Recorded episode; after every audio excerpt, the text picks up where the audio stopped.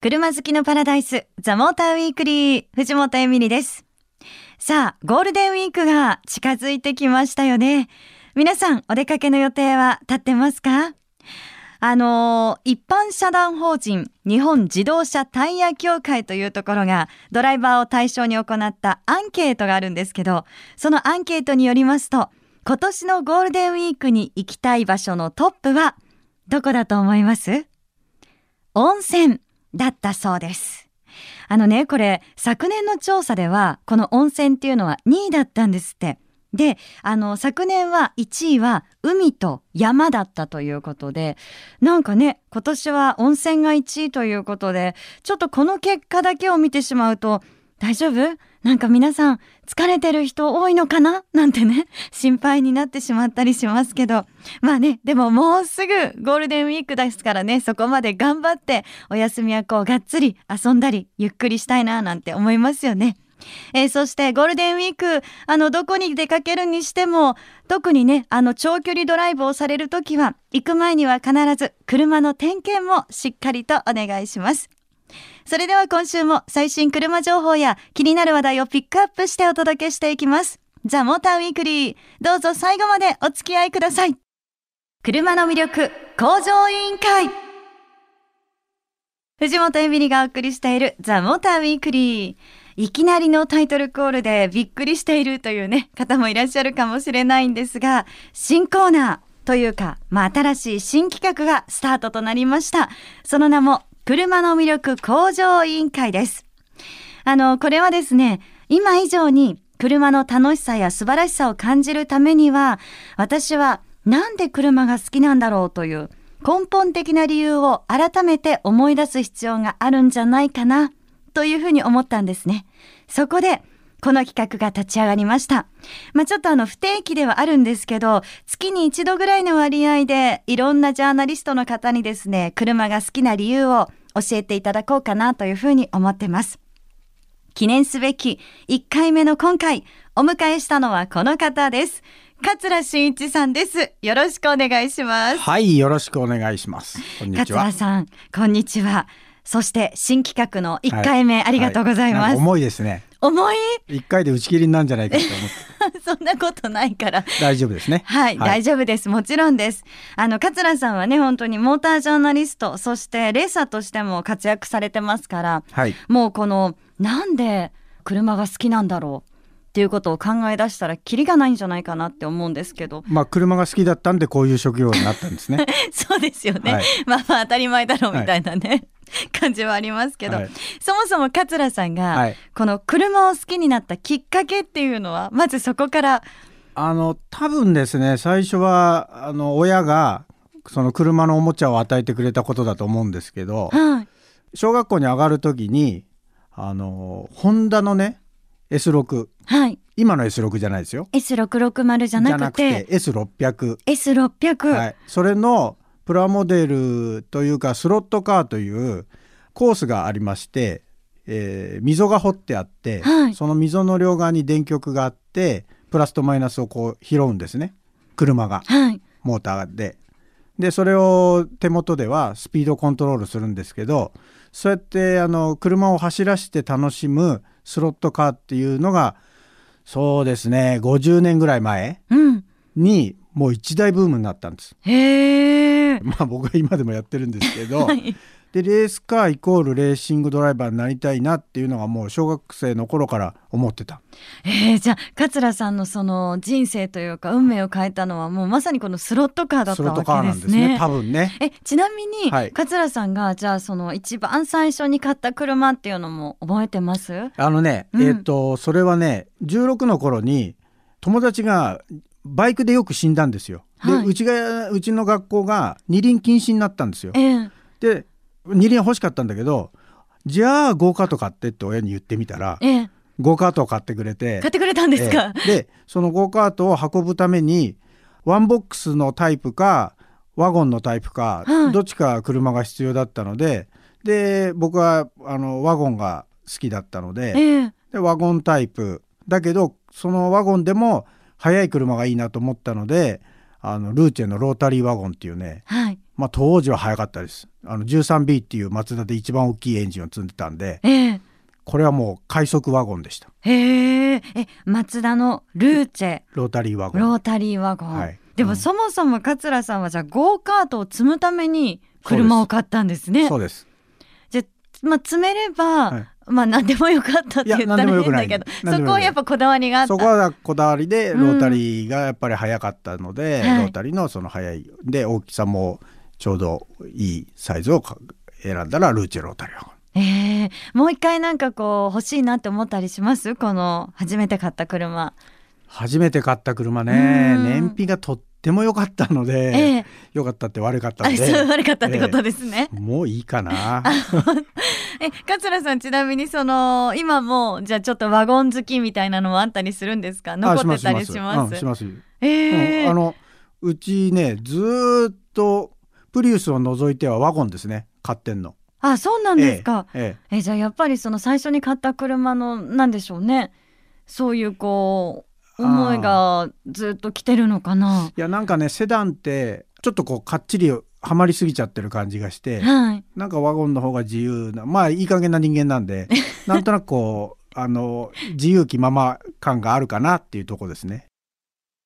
藤本エミリがお送りしています。ザ・モーターウィークリー。さて今日は車の魅力向上委員会と題してモータージャーナリストでレーサーの桂真一さんにお話を伺ってます。桂さん先ほどは桂さんがねこう車を好きになったきっかけとかまあいろいろこうお話を伺ってきたんですけれども、はい、あのズバリねここからは率直に、はい、桂さんが思う車の魅力っていうのはどこにあると思いますか？ああのー、まあ例えですけどその皆さんがやっぱり自転車に乗って乗れるようになった時とか、はい、あのスキーを滑れるようになった時とか、まあ、ローラースケートでも何でもいいですけどなんかこう自分で操作をして操作できるようになった時って、うん、すごく感動するし、はい、なんか嬉しいでしょ、うん、で車ってあんな大きなものがその自分の操作した通りにこう動きとして現れるわけですよね。はい、だからそのまあ、例えばその40人間は40キロで走れないわけだしそんなスピードにこう自分を運んでくれるわけですよね。だそれをきっちりと運転できるようになるっていうこんな楽しいことないと思うんですよね。でまあ僕なんかはそのそのレーサーになりたかったのでそのレース上のテクニックとかをそのヒールトーとかそれからまあ車が滑った時にはカウンターステアとかドリフトとかって今言いますけど、あのそういうことがこうだんだんできるようになってくるともっとこう奥深くなって、まあ難しいんですよ。難しさも増すんだけどそういうことができるようになるとあやっぱ楽しいなっていうねそのどんどんこうこう深みにはまってきますよね。あいやあのね桂さんはレーサーだからもちろんだと思うんですけど私もちょっとそのホンダのね、はい、あのレーシングスクールでやりましたね、はい、はい、習ったんですけど、はい、それね、あの私でも思ったの。うんなんかこう今まで自分は普通に運転ができてる人だと思ってたんですけどああやって走ってみると私何もできてない何も分かってないっていうことがすごくね、はい、実感して、はい、でちょっと教えてもらったことが少しでもなんかできた自分の中でできたかなって思うと、うん、ものすごく嬉しくなるのね。そうですね。そう、うん、でこの時には車乗っててうわ本当に楽しいなっていう感じがありましたもんね。だから特別な桂さんみたいなレーサーだからっていうわけじゃなくてこれってこう誰にでもある感覚なのかなって私は思いました。と思うんですけどね。うん。あのやっぱり運転できるようになった今ね実はうちの娘がね、えー、免許取って、えー、まあ、まあうちの車ぶつけてくれてますけど。そうなんですか？早速、でも運転するようになったのを見てるとあなんかあ自分もその最初出た時にねあの世の中に出た時に、怖い思いしたなっていうのがあの今娘もそういうことを感じながら運転してんだろうなって思ったりするんですけどね。まあでも確かにあのなかなかちゃんとこう恐怖心というか、うん、あの気をつけなきゃいけないっていうねあのものは持ってなきゃいけないけど基本的にやっぱりすごくこう自由で楽しいものだなっていう感じはありますよね、うん、運転ってね。あのだからねまあ、ゲームするような感覚でもいいと思うんですけど、はい、ゲームでそのやっぱりいろいろテクニックがあってそれをこう習得できると嬉しいわけですよね。うん、だから車もアクセルとブレーキとハンドルですけどそれがやっぱりこう人にあの不快な思いさせないこうスムーズに走らせられた時ってすごく気持ちいいと思うんですよ。まあ僕はね、うん、なのでそういう操縦ができるようになるって一つのこのテクニックの向上なので、うん、そういうことができるようになるって面白いんじゃないかな楽しいんじゃないかなとは思うんですけどね。うん、本当にこう車の魅力っていうのをこう話し出すと絶対に止まらなくなるんじゃないかなっていうふうにね思いますけれどもね。あの1回目は桂さんに来ていただきました、はい、桂さんまだまだ言いたいことたくさんありますよね。はい。もう終わりですか？そう思っちゃいますよね、はい、そうまた来て、はい、たっぷりとこの車の魅力向上委員会、ぜひよろしくお願いいたします。はい。ゲストはモータージャーナリストでレーサーの桂真一さんに来ていただきました。ありがとうございました。はい。どうもありがとうございました藤本エミリがお送りしているザ・モーターウィークリー。さて、ここからは世界中のスポーツカーの共演、スーパー GT をピックアップします。先週9日土曜日に岡山国際サーキットで開幕したスーパー GT。今年から番組では車好きの間でも大人気の自動車レース、このスーパー GT を追いかけます。まずは改めてスーパー GT とはどんなレースなのか。モータージャーナリストでレーシングドライバーの木下隆之さんに伺ってきました。今ね、スーパー GT すごい人気なんですけど、2つの GT500 と GT300 というクラス、2つのレースの混走なんですよね。で、イメージとしてはまあ GT500 は500馬力相当、実はもう600馬力ぐらい出てるんじゃないかって噂あるんですけども、レクサスとホンダと日産がワークスでバリバリで出てますね。それから GT300、これも300相当なんですけども、大きく分けてその中でも JAF が組み立てた GT300 車両というのとですねあと FIA まあヨーロッパから来たまあ日産の GTR も GT3 という規定なんですけどもヨーロッパから来た GT3 規定のマシンがまあ一緒に戦うというレースなんですよね。レースの種類がですねえー、まあ国内全部で8戦あるんですね。で、えー、1戦だけアジアタイの方にも行きますけれども一番短いのは300キロ。それから長いのは鈴鹿、え、1000キロですかね。えー、それから富士スピードウェイ、まあ、神奈川だと一番近いところだと思うんですけども富士スピードウェイで、えー、ゴールデンウィークそれから夏休み中2回やりますね。基本的に2人のドライバーが戦います。途中ピットインしてタイヤ交換もちろんするチームも多いと思いますし給油もしなければなりませんね。それから鈴鹿の1000キロになってはですねやっぱり距離も長い時間も長いということで、えー、3人のドライバーで戦うチームも多いですね。こういういろんな短いレース長いレースを取り混ぜてですねそれぞれのポイントをゲットしながらシリーズ戦を追っかけるというレースなんですね。このスーパー GT の特徴なんですけども、ウェイトハンディシステムっていうのがあるんですね。えー、勝つと、1ポイントに対して2キロを積まされ、優勝すると20ポイントをもらえます。その代わり40キロ、次のレース、重りを積まなければいけないんですね。まあ、どういうことかというとですね、えー、勝ち逃げができないというんですかね。勝てば勝っつほどマシンが遅くなる。それから下の方に埋もれた車はですね軽いままどんどんどんどん勝つチャンスが出てく。つまり毎戦ぐちゃぐちゃのレースになるということなんですよね。やっぱり私も GT500 そして GT300 このね混走っていうのがいつもハラハラしながら見てます。そしてウェイトハンデ制毎戦ねどうなっていくのかわからない。本当にハラハラするレースだなーってワクワクしてきます。さあそんなスーパー GT これまでのメーカーテストを見ている木下さんに開幕前に今シーズンの見通しについても伺いました。えー、今年のシーズンの見通しなんですけどもやっぱりミッドシップを積んだ NSX はツイスティーな鈴川有利でしょうね、えー、それから富士スピードウェイはこれは日産うんレクサスどっちなんだろうとにかく最高速が出る車が有利です。えー、GT300 に関してはですねやはり一緒でですねツイスティーなコースはあ JAF 勢が有利それからあ最高速に出る GT3 はやはり富士のようなダイナミックなコースは得意ですよね。お話を聞いていても本当にねどのチームが勝つのか全く予想がつかないなそしてそれがまた楽しみだなという感じがするんですが先週の土曜日岡山国際サーキットでスーパー GT いよいよ開幕しました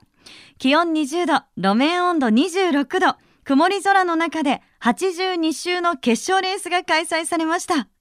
え今回はレース後に J スポーツでドイツのツーリングカーレースの解説でもおなじみのレースカメラマン佐藤正勝さんにお話を伺ってきました GT500 終わりましてなかなかの見応えのあるレースでした、えー、予選はですね1位2位がレクサス勢3位4位が日産勢っていうねなかなかそのメーカー系の戦いをもう絵に描いたような図式のようでスタートをしたんですけど、えー、途中ですねどうやらのレクサスでタイヤが垂れたらしく、えー、それを待っていた日産の、えー、ロニー・クインタレル選手がコース上でレクサスを抜き、えー、それでそのまま、え、松田選手にバトンを渡して松田選手はあの一人旅のようにコツコツと、えー、トップをひた走って優勝したわけですね。去年のチャンピオンが蓋を開けてみたらチャンピオンが優勝したっていうそういうレースでした。そしてですね、えー、3位に千代勝正選手。彼は結構なかなかの苦労人で去年はですね海外のレースでチャンピオンを取ったりしてで、まあ、日ニスモに日産ニスモに認められ今年 GT500 に乗ったんですけどあまりにもこう速いんでもしかすると本山君やきもち焼くんじゃないかなって。ちょっとコース上でもそんな感じでした、えー、次第2戦富士スピードウェイで行われます。そこはですね、ストレートがものすごくなく1キロを超えるストレートがありますので、そこでの直線でのストレートの高速バトルも繰り広げられますし、ストレートエンドではもう280キロオーバーの、えー、そこからのブレーキングっていうブレーキング競争も楽しめますので、今回ちょっと、えー、レクサス勢、ちょっと制裁を変えていたところもあると思うんですが、富士スピードウェイっていうのは、まあ、トヨタのお膝元でもありますので、何かしら実弾も投入されると思います。ですので、今回ちょっとあのなかなか見れなかった日産対レクサスの、えー、ガチの勝負とか、えー、あとはですね、ちょっと今回、ホンダ勢の巻き返しも見たいかなと思いますので、ぜひとも皆さん、ゴールデンウィークですが、富士スピードウェイまで足を運んでください。ということで、スーパー GT 第1戦は、GT500 クラスは、シーズン2連覇中のニスモ組 GTR、松田次夫、ロニー・クインタレッリが優勝。GT300 は、レオンレーシングがチーム初優勝という結果でした。さあ、第2戦富士はどうなるのか？えそんな第2戦、ゴールデンウィークの5月3日と4日、富士スピードウェイで開催されます。その第2戦を前に、4月30日のザ・モーターウィークリーでは、スーパー GT 特番を放送します。ホンダから塚越光大さん、トヨタから伊藤大輔さん、日産から千代勝正さん、そして木下隆之さんを迎えし、ワークスドライバートークバトルを予定しています。皆さんからのメッセージ大募集中です。ドライバーの皆さんに聞いてみたいことなど何でも OK 送ってくださいね。メールアドレスは tm.fmyokohama.co.jp です。そして今日のザ・モーターウィークリーではスーパー GT の第2戦観戦チケットを10組20名様にプレゼントします。こちらもぜひ。さて、スーパー GT 第2戦のチケットは発売中です。3日の予選、4日の決勝の2日通しで、一般観戦券前売りシングル5700円、ペアは1万300円、中学生以下は無料となります。詳しくは富士スピードウェイのオフィシャルホームページをご確認ください。番組のホームページにも情報を掲載しておきますね。ぜひチェックしてくださいね。藤本エミリがお届けしてきましたザ・モーターウィークリーいかがでしたでしょうか？えー、今日からスタートしました車の魅力向上委員会。いかがでしたか皆さん？あの、今日ね、来ていただいた桂さんは、やっぱりその運転する楽しさ、そして操る楽しさっていう話をね、あの、してくださいましたけど、私もね、それは本当に難しいなと思いつつも、楽しいなって思いますよね。さあ、皆さんは、どんな風に思われますか？車の魅力向上委員会、ぜひあなたの意見も聞かせてくださいね。えあなたはなんで車が好きなんですか？その理由をぜひ書いて送ってください。えその他番組の感想やあなたの愛車自慢、好きなドライブスポット、そしてこんな車を特集してほしいなどなど何でも OK です。メールアドレスは tm.fmyokohama.co.jp ザモーターの頭文字 tm に続いて、アットマーク、fmyokohama.co.jp です。採用された方には番組オリジナルステッカーをプレゼントします。さあ、そして、ザ・モーター・ウィークリー。今週はスーパー GT を取り上げましたが、番組では今シーズンの WEC も追いかけていきます。どうぞお楽しみに。さあ、ザ・モーターウィークリー。え今日の放送は翌週番組サイト、ザ・モーター .jp にアップされますので、こちらもぜひチェックしてくださいね。えそして番組の Facebook もあります。こちらでもいろいろな番組情報を発信してますので、こちらもどうぞよろしくお願いします。それでは皆さん、これからの一週間、素敵なカーライフをお送りください。ザ・モーターウィークリー。お相手は藤本エミリでした。